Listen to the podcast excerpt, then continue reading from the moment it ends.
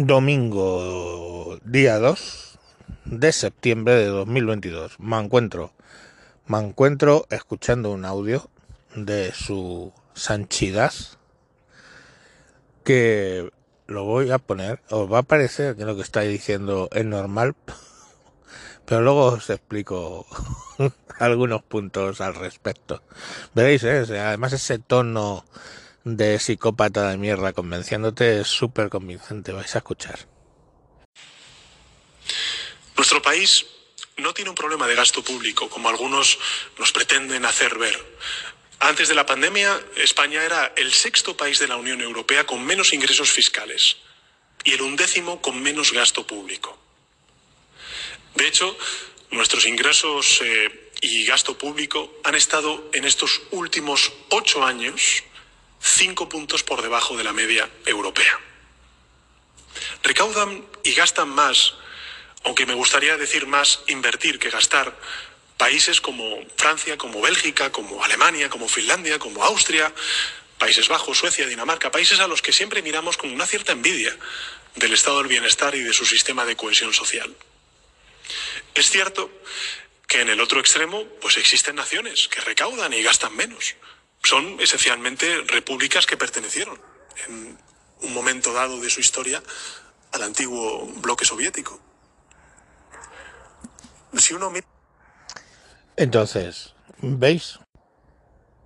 ¿Veis que es razonable todo? Es que es así, joder. ¿Vosotros a quién os queréis parecer? ¿A la Europa del Norte o a la Europa del Sur? Pues tienen más carga impositiva la Europa del Norte. Bueno, no tienen impuesto de sucesiones. Vale, eh, también tampoco tienen impuesto de patrimonio. Ni la mayoría de progre impuestos que se está inventando este hijo puta. Pero, oye, eh, joder, recaudan más. ¿No? Y nosotros no tenemos un problema de gasto público, ¿no? Tenemos un problemón de gasto público, porque en vez de gastarlo en lo que debemos gastarlo, lo gastamos en chorichandeces y gilipolleces, ¿eh? Y bueno, o en, en lo de la igualdad, por ejemplo, en subirse un 3,5% el salario en plena crisis, en, en esas cosas, en el centro de interpretación del boniato, que monta un ayuntamiento, pone a su sobrino al frente del centro de interpretación del boniato, en una zona donde nunca ha habido boniatos, pero qué cojones. Es mi sobrino, le tengo que colocar. El hijo de de mi hermana, coño, es sangre de mi sangre. Entonces, si mi niño no dio para estudiar, porque él es que es un poco los genios incomprendidos, pues ya está aquí tu hermano para colocar a mi sobrino en el centro de interpretación del boniato o centro de interpretación del camaleón. Eso lo he visto yo, ¿eh? en un sitio donde yo pagaba impuestos. Centro de interpretación del camaleón. Y fui a verlo. A verlo, he pagado. ¿Y qué había allí? Una escultura de un camaleón que habría hecho el yerno de alguien. Eh, dos peces del año lugano con una pantalla que te sientas y dale ahí.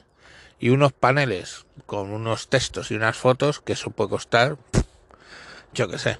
O sea, 50 pavos por panel. Pues no sabéis la cantidad de dinero que había metido ahí.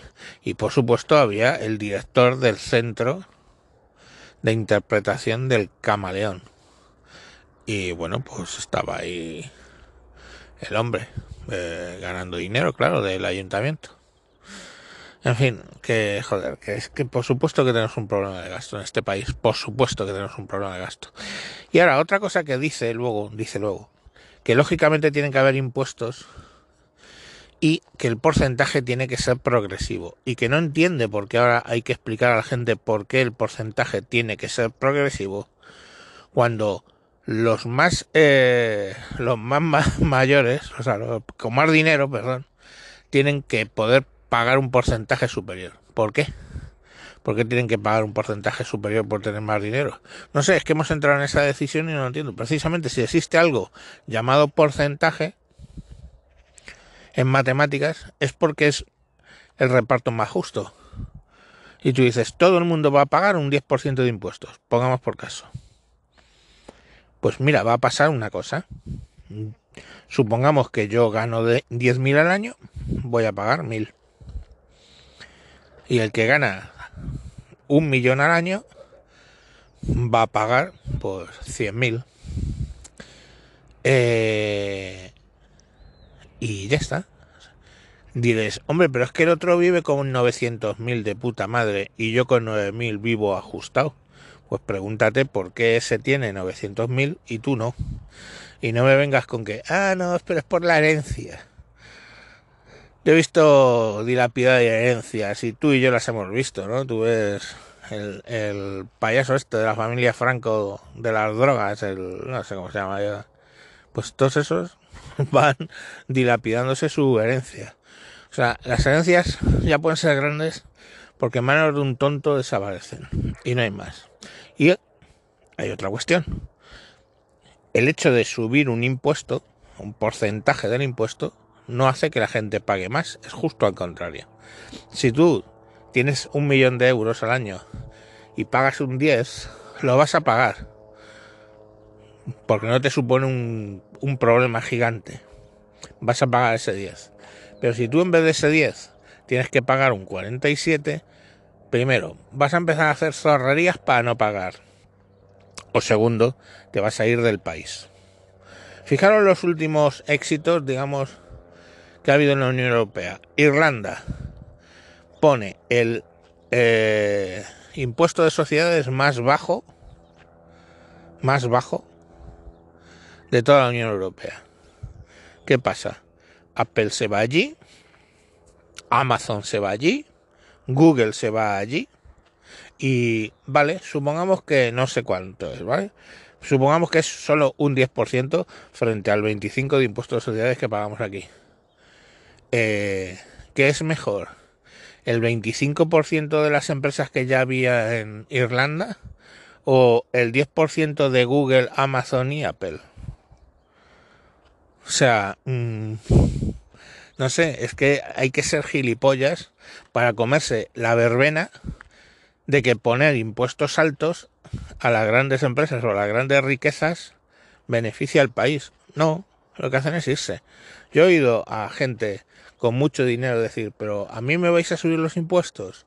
Ok, ¿sabéis lo que se tarda en mover una SICAB de España a Luxemburgo?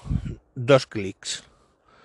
Entonces, pero claro, luego como esta gente no sabe, tiene que agarrarse a, al insulto y a la descalificación. Diciendo, sí, sí, claro, mira, seguro que es de derechas el superpatriota y se va fuera. A ver, hijo mío, para irte fuera de tu país solo necesitas una cosa. Estamos, que tu país sea injusto y te esté oprimiendo. Les ha pasado a Irán, digo a Irán a, Venezuela, les ha, le pasó a España en un momento dado. Si aquí había miseria, nos íbamos fuera.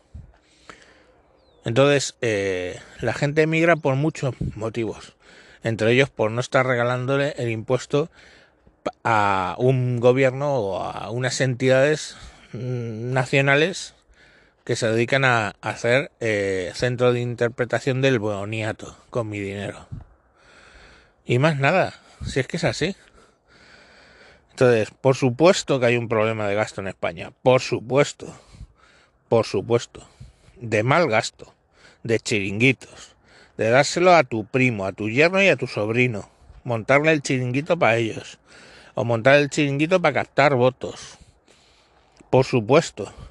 Y ya si queréis la mmm, diferencia significativa entre Europa del Norte y Europa del Sur, es que en Europa del Norte un presidente que se le ha demostrado que falsificó su tesis doctoral estaría fuera. Que a un presidente de comunidad autónoma que estuvo en una trama de robar 600 millones de euros está en la cárcel y nunca más saldrá. Entonces el problema es que somos un país con pretensiones de estado de bienestar del norte, con políticos de mierda, de República Bananera. Ese es el problema. Por cierto, sí, no es 2 de septiembre, es 2 de octubre. Estoy así. Eh, fatal, estoy fatal. Pero es por culpa del gobierno.